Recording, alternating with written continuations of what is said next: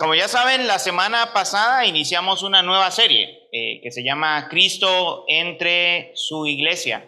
Y estamos estudiando capítulo 2 y 3 de Apocalipsis, las cartas de Jesús hacia las iglesias de Asia Menor. Y estamos viendo cómo estas cartas tienen relevancia para la iglesia, para nuestra iglesia el día de hoy. No solo para aquellas iglesias en aquel entonces, no solo para una hipotética tribulación futura eh, especial, sino para la iglesia hoy, eh, porque hoy nosotros necesitamos la palabra de Dios.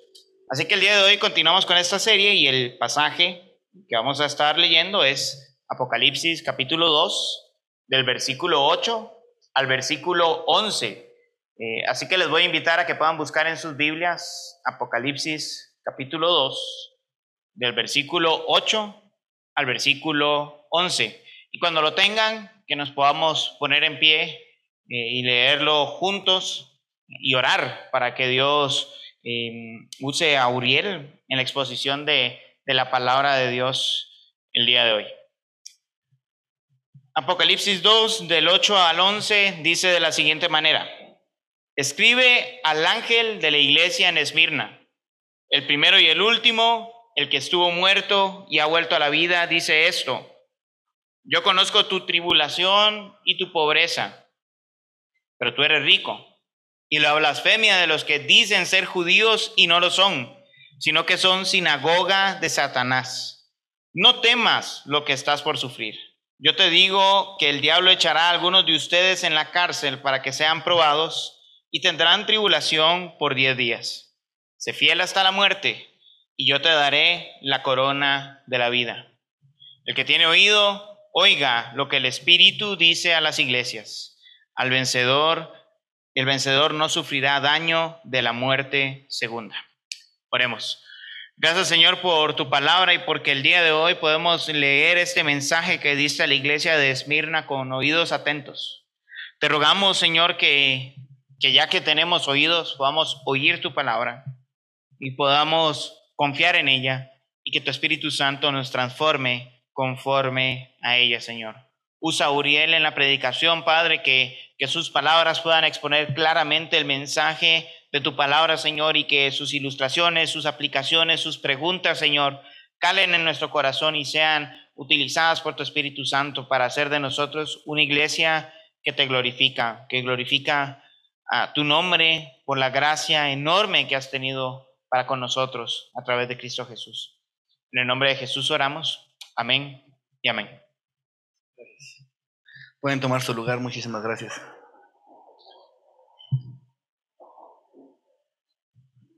Lo que quiero iniciar contándoles es una conversación que tuve con uno de los miembros de aquí de la iglesia. Ya recibí el permiso para hablar un poquito de esto, porque creo que nos ayuda a ponernos en, el escenario de Esmirna. Resultó que recibí una llamada y venía una pequeña descripción de una situación con una pregunta. La situación era que, que una amiga había puesto en sus redes que estaba esperando un hijo. Y, y la pregunta era, ¿cómo puedo acercarme a felicitar a esta amiga sin celebrarle que lo hizo fuera del matrimonio. Es un tema fuerte cuando te toca personalmente este tipo de situaciones. Y después de un momento de pensar en esto y estar hablando con él, concluimos juntos que, que esta amiga de seguro sabía que lo que había hecho estaba mal. Ella había ido de la iglesia, así que posiblemente ya tenga miedo, miedo de lo que viene ahora con un hijo, miedo por la situación en la que se encuentra y por todo lo que desconoce al respecto, miedo por cómo será vista en la iglesia, cómo será vista por sus amigos, cómo será vista por sus familiares, aunque se haga la fuerte en algún momento. Tiene todos estos miedos y todo, todo esto que viene no le va a ser más fácil la vida, ella lo sabe. Así que ella en este momento no recuerda no necesita que se le recuerde lo que hizo mal, sino que necesita compañía. Además, la vida siempre es algo digno de celebrarse, ¿verdad? Y por otro lado, nosotros siempre estamos pecando de una o de otra manera. Y si cada pecado de nosotros fuera evidente para todos, creo que pensaríamos un tanto diferente. Si cada vez que pecáramos nos creciera la panza, no hay pecado, es que... No, pero si cada vez que pecáramos fuera evidente, realmente todos estaríamos en esa misma situación. Y muchas veces nos sale un celo disque santo cuando nosotros deberíamos hacer lo que Jesucristo hizo, que es, sabiendo que habíamos, había pecado, Él vino a dar su vida. Bueno, pero ¿por qué entonces les hablo esta situación? Y es que resulta que Esmirna a diferencia de la semana pasada, cuando hablábamos de la carta a la iglesia de Éfeso, eh, la cual contenía cinco partes, ¿verdad? Era la identificación de Cristo, el elogio, un reproche, una exhortación y un estímulo. La, carta de Esmirna no tiene un reproche. Y justo es porque la situación que está viviendo en la iglesia en Esmirna es bastante difícil y además vienen días más difíciles. Pero hablemos entonces un poco de cómo era la ciudad de Esmirna. La ciudad de Esmirna era una ciudad muy bella y muy, conocida por sus edificios, por sus calles.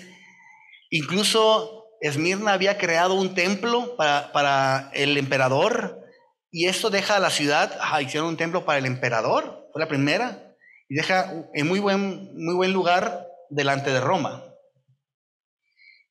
Entonces esto incrementa sus riquezas y en esa ciudad también había muchísimo, muchísimo, en cantidad, judíos que habían usado sus riquezas para seguir em, haciendo que esta ciudad fuera más bella, para enriquecer más a la ciudad. Y eso también ponía a estos judíos con una gran influencia en el gobierno, influencia que tristemente usaban para causarle mal a los cristianos de aquella época. La iglesia en Esmirna era pobre, pero rica en gracia y solo recibe alabanza de Cristo y no recibe ningún reclamo. La iglesia está bajo persecución, arrestos y muertes. Así que lo que hoy vamos a ver es que Cristo murió por fidelidad a la voluntad del Padre, que ahora Cristo vive para siempre y que controla toda la situación.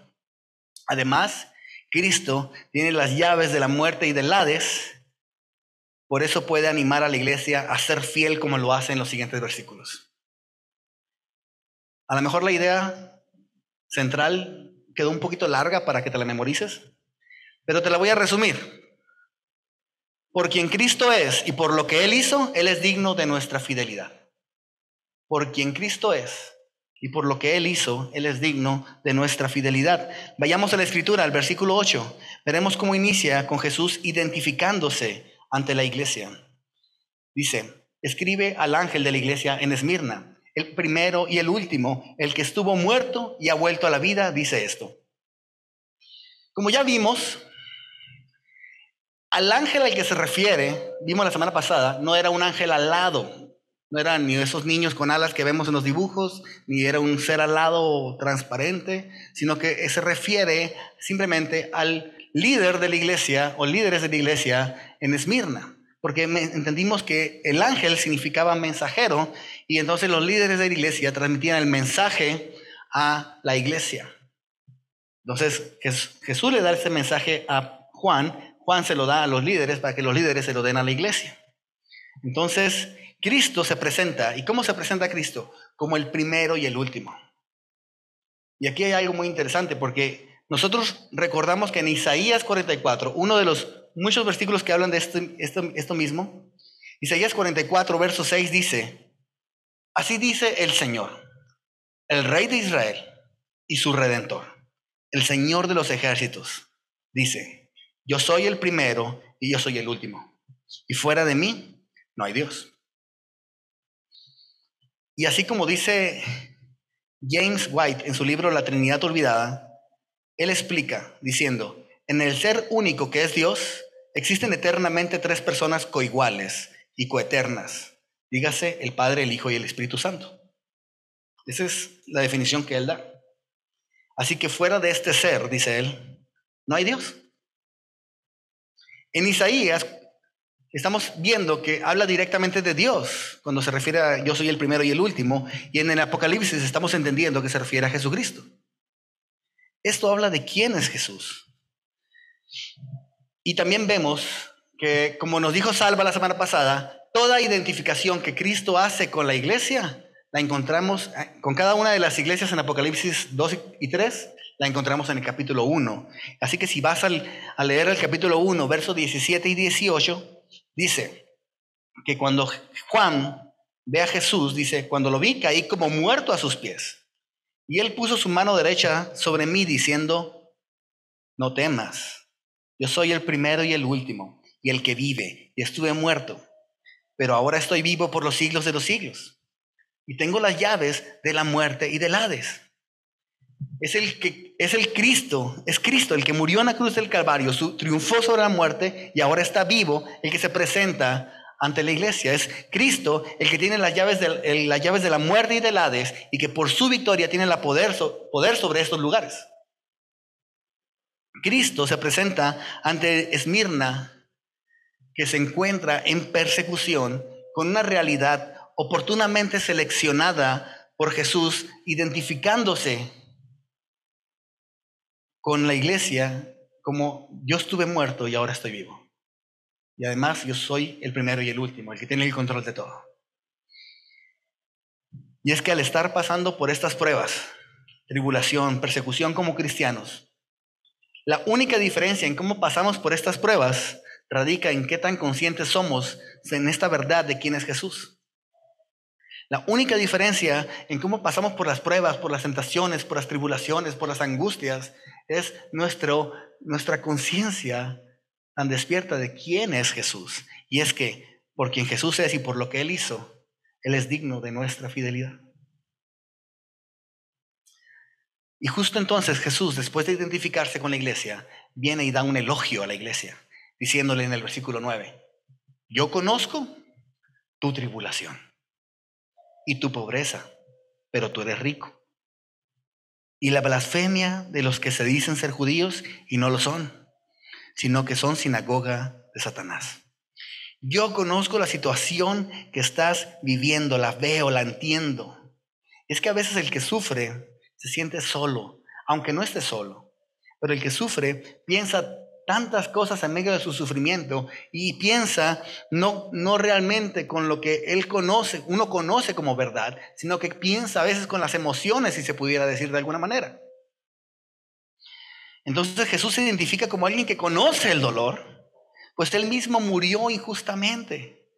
Y también como alguien que venció a la muerte.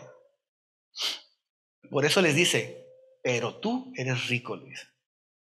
La iglesia de Esmirna está padeciendo tribulación por causa del Evangelio, por, por seguir a Jesús. ¿Y qué es, qué es exactamente lo que estaba pasando? Lo que estaba pasando es que ellos eran perseguidos y al saber las personas que eran cristianos los despedían de sus trabajos y al no tener trabajos pues venía el hambre y al tener hambre venían enfermedades y al tener enfermedades pues buscaban a los médicos o maneras de sobrevivir unos con otros. Otras personas se enteraban que estaban por ahí algunos cristianos, iban y los mataban violentamente. Y nos parece extraño que Jesús le diga, pero tú eres rico, estando en esta situación. Y es que hoy en día, si la iglesia de Esmirna estuviera aquí en el oriente, algunos dirían que esto le estaría pasando a ellos por su falta de fe y por su falta de ofrendas. Eso estarían diciendo algunas personas. Pero Jesús no les dice eso.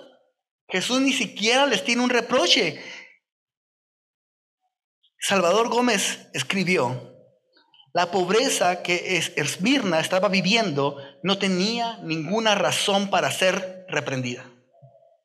La pobreza que ellos estaban viviendo No tenía ninguna razón de ser reprendida. Porque esta pobreza era debido a su fidelidad a Cristo. Por eso les dice, tú eres rico.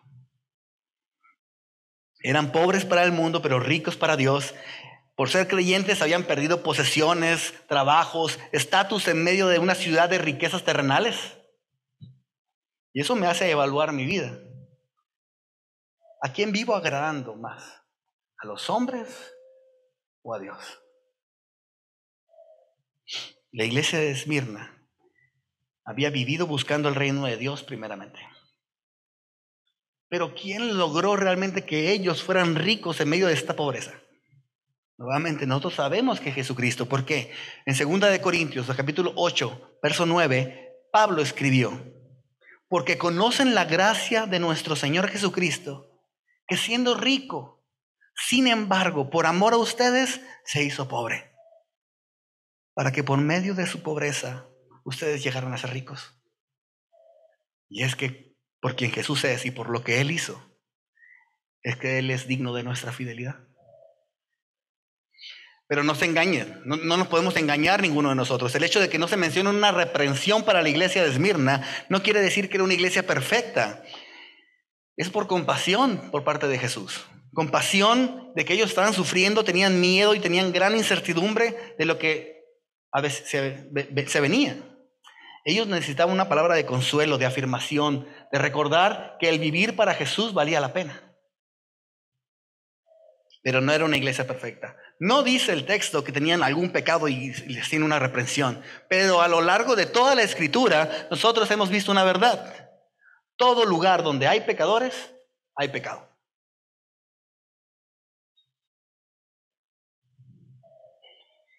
Pero no solo lo conoce a ellos. Jesús no solo conoce a los que son ricos en fe. Dice que conoce a algunos que dicen ser judíos y no lo son. Es decir, que conoce a algunos que dicen que son del pueblo de Dios, pero no lo son. O sea, algunos que creen que por ser descendientes de Abraham son el Israel escogido por Dios, pero no lo son. En Romanos 9:6 Pablo nos dice que no todos los descendientes de Abraham son Israel. No todos los descendientes de Israel son Israel. Y es que el Israel de Dios está conformado solo por los que creen en Cristo.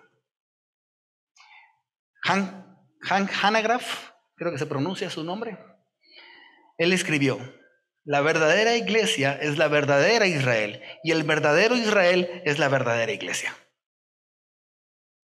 Así que Jesús sigue diciendo que conoce a estos porque son sinagoga de Satanás. Los religiosos de la época que conocían las escrituras hubieran sido los primeros en creer en Jesús cuando él hizo el milagro de volverle la vista al ciego, porque Isaías repetidas veces profetizó que un ciego de nacimiento iba a cobrar la vista por el Mesías.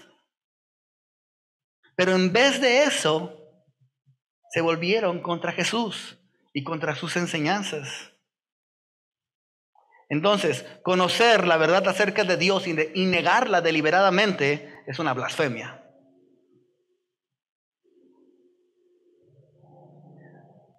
Entonces Jesús en su relación con la iglesia le está diciendo a Esmirna, yo conozco a ustedes y también conozco a los que creen que son pueblo, pero no lo son. Y sin hacerles ningún reproche, pasa a darles una exhortación.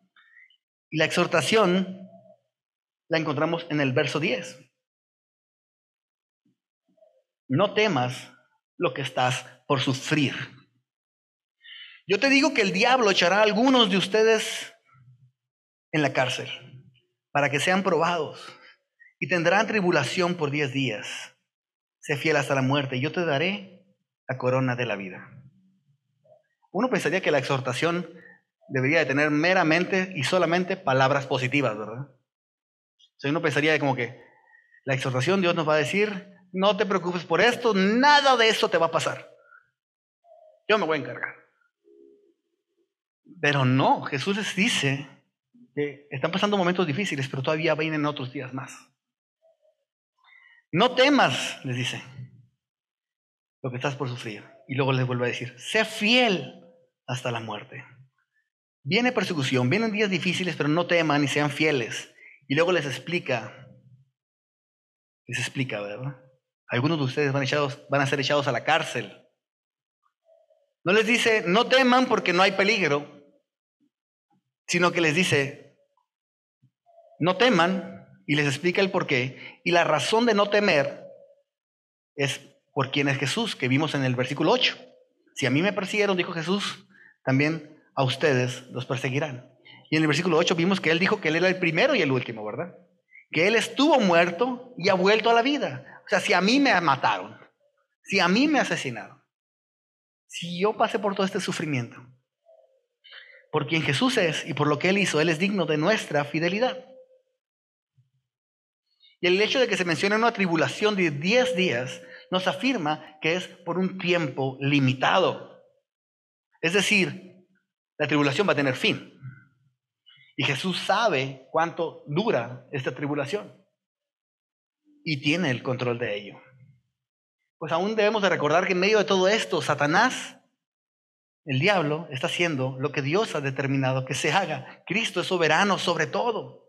Si hay 10 días de tribulación sabiendo que Dios tiene el control, habrá también un onceavo día de liberación. Porque Dios tiene el control. Ya sea en este tiempo o en la resurrección. Así que le dice, no temas. Y aparte le dice, sé fiel hasta la muerte. Cristo reclama fidelidad hasta la muerte. Porque para Jesús es más importante que nosotros le seamos fieles a ellos que la vida misma. El que estemos vivos. Para Él es más importante que le seamos fiel que el que estemos vivos. Tú y yo esperamos fidelidad de las personas que nos rodean. El esposo espera fidelidad de la esposa y viceversa. El esposo espera que por más triste que se encuentre la esposa, si llega otro hombre a buscar consolarla, ella le sea fiel. Los padres esperan fidelidad de los hijos. Si fui, yo te eduqué para ser obediente, estoy esperando que te comportes de esa manera. Los amigos esperan fidelidad de otros amigos. Si se quedan de verse en cierta hora, uno espera que llegue a la hora que dijo. Los miembros de la iglesia esperan fidelidad de sus pastores. Que, que velen por nosotros, decimos, que oren por nosotros, que usen bien la palabra de verdad. Eso es lo que yo espero de mis pastores. Los pastores esperan fidelidad de sus miembros. ¿Qué esperan? que hagan discípulos y que practiquen lo que la Biblia nos llama a ser los unos a los otros. Pues también Jesús, también Jesús demanda fidelidad. Y fidelidad por encima de la vida misma. ¿Por qué? Porque la fidelidad no es en contemplación de, una labor que hay que hacer, sino que la fidelidad a Dios es contemplada en base a la grandeza de quien es Dios. Sé fiel hasta la muerte y yo te daré la corona de vida.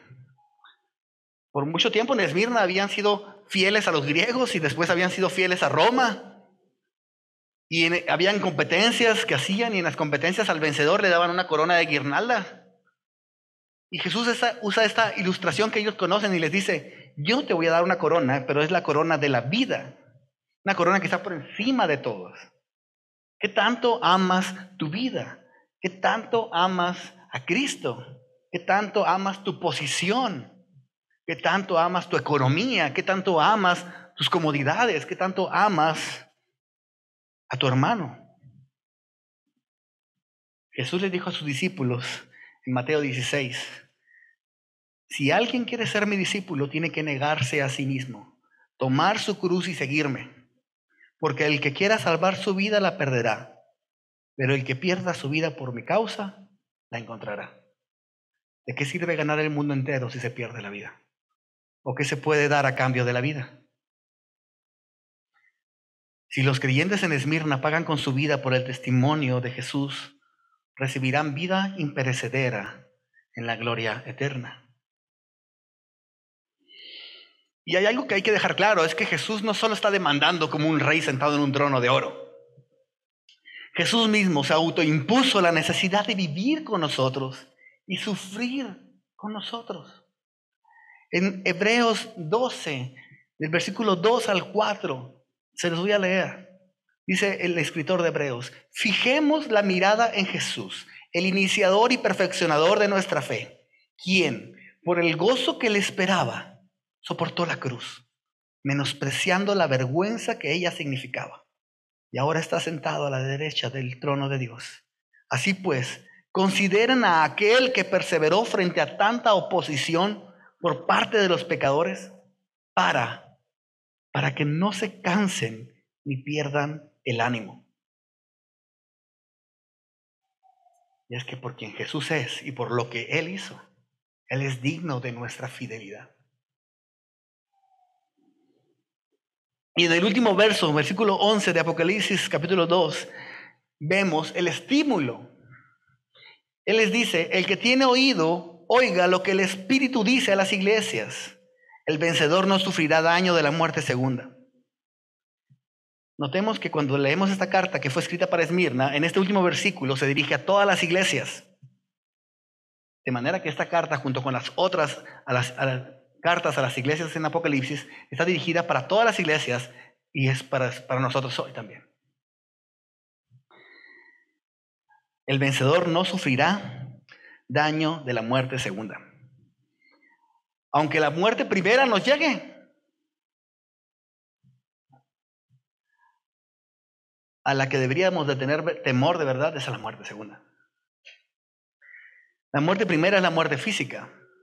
La muerte segunda está descrita aquí mismo en Apocalipsis. Capítulo 20. En Apocalipsis capítulo 20 está descrita la muerte segunda. En, en el versículo 14 y 15 dice, la muerte y el infierno fueron arrojados al lago de fuego.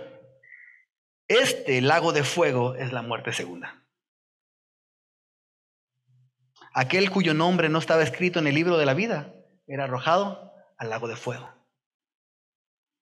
Pero los cobardes, dicen en el capítulo 21, 8 de Apocalipsis, pero los cobardes, los incrédulos, los abominables, los asesinos, los que cometen inmoralidades sexuales, los que practican artes mágicas, los idólatras y todos los mentirosos recibirán como herencia el lago de fuego y azufre. Esta es la muerte segunda. La primera muerte forma parte del fallecimiento físico de uno, la segunda que es quedar para siempre aislados de Dios. Y todos los santos a lo largo de la historia que han sufrido muerte física a manos de sus perseguidores, nunca serán separados de Dios. Nunca. Los incrédulos serán arrojados al agua de fuego y sufrirán muerte eterna. Y esto quiere decir que no van a ser aniquilados, sino que es condenación sin fin. Solo quiero aclarar una cosa. Cuando leemos que los incrédulos van a ir al agua de fuego, que es la muerte segunda, en ninguna manera deberíamos de sentirnos superiores a ninguno de ellos. Porque nosotros no hicimos nada para no ser incrédulos. Cristo nos tomó. Y nosotros debemos, si estamos aquí todavía, es por una misión que tenemos. Predicar el mensaje del Evangelio. Cada uno de nosotros, en el lugar donde estamos, estamos rodeados de incrédulos. Y en lugar de sentirnos superiores, deberíamos de ver por ellos y decir, yo estoy igual que ellos y ahora tengo este privilegio y no lo merezco. Y a lo mejor como, como lo hacía Moisés en el Antiguo Testamento, Señor, con una carga no, no, no, no aniquiles a este pueblo. Bórrame a mí del libro de la vida antes que aniquilarlo. Imagínate. ¿Por qué? Porque entendía que no era para nada digno de haber sido escrito mi nombre en el libro de la vida. Solo por su gracia. Solo por su gracia. El ejemplo de los cristianos que sufren hoy en día las persecuciones violentas y en medio de su dolor están orando con todo su corazón por sus agresores, son un ejemplo para nosotros. Aún más allá, Cristo es nuestro mayor ejemplo, ¿verdad? Cristo murió por fidelidad al Padre. Cuando Él, Él fue el que verdaderamente ha dejado todo para poder venir a salvarnos. Hace apenas tres días salió la revista de Puertas Abiertas. No sé si algunos la conocen. Y se dio el informe mundial de, persecución que existe hoy, en 2022. Traje una copia física, la cual la pueden ver. Bueno, no traje una copia física, la imprimí en mi casa. Y la, la, la voy a dejar aquí para que cada domingo las puedan estar ojeando. También viene un calendario de oración por cada uno de estos cristianos que a lo largo de la historia han estado sufriendo. Y mira, para vergüenza mía, yo he vivido ajeno a todo este dolor. Yo he vivido una vida ajena al sufrimiento de mis hermanos en Cristo. Y yo he visto videos en internet. Y nomás digo, uy, qué malos. Estamos tan acostumbrados a la violencia que cuando vemos algo así, es si fuera mi hermano, si fuera alguien ahí, yo estuviera llorando viendo ese video. Ni lo pudiera ver. Si yo lo consideraba mis hermanos a ellos. Es increíble cómo hemos vivido ajenos a todo esto. Y no solo ajenos a todo esto, porque hoy en día nosotros aquí en Guatemala no tenemos una persecución violenta física, ¿verdad? Pero sí están violentando nuestra moralidad, nuestra vida de creencias morales. Y así como el Señor prepara a la iglesia de Esmirna, porque viene días más difíciles, el Señor nos hace saber a nosotros que no vienen días más fáciles. Tenemos un tiempo ya en que las leyes de nuestros países, a lo largo de toda América, están atacando nuestras convicciones morales. Y países como Cuba, Colombia y México ya aparecen en la lista de los 50 más perseguidos. México, aquí nuestros guapos vecinos del norte.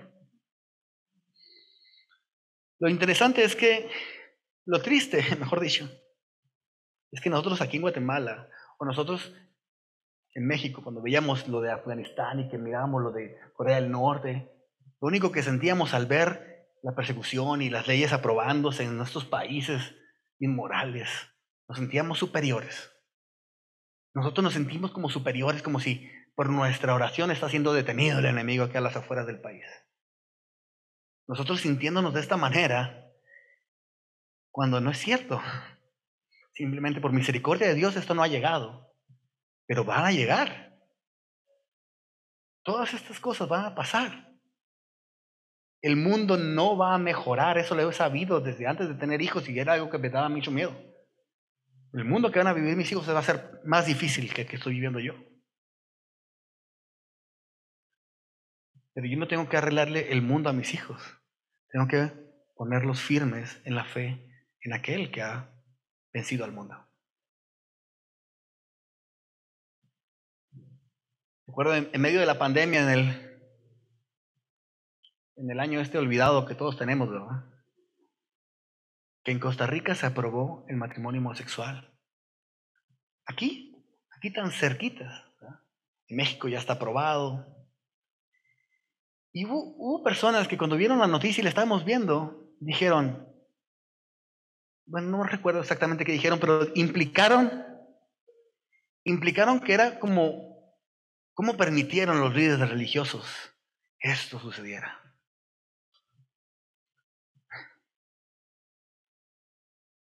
Nosotros vamos a hacer mil, mil marchas por el periférico si quieren.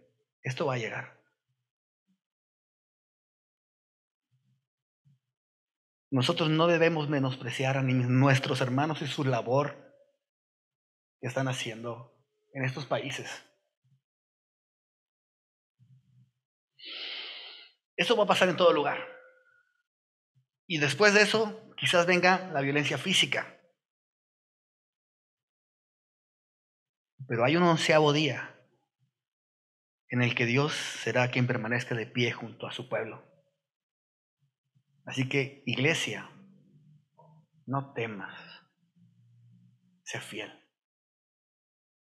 Por quien Jesús es y por lo que Él hizo, Él es digno de nuestra fidelidad. Oremos. Señor Jesús.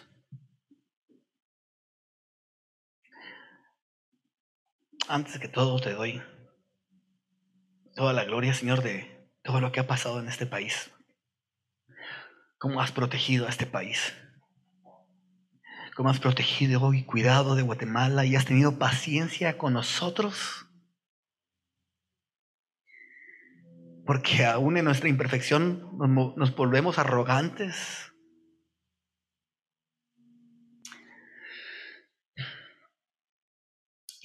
Y Señor, ya no quiero vivir ajeno al dolor de mis hermanos alrededor del mundo. Ya no quiero vivir ajeno a eso. Quiero unirme en oración en el dolor de ellos. Y celebrar con ellos cuando en medio de su sufrimiento oren por sus agresores. Porque nosotros deberíamos estar haciendo esto mismo.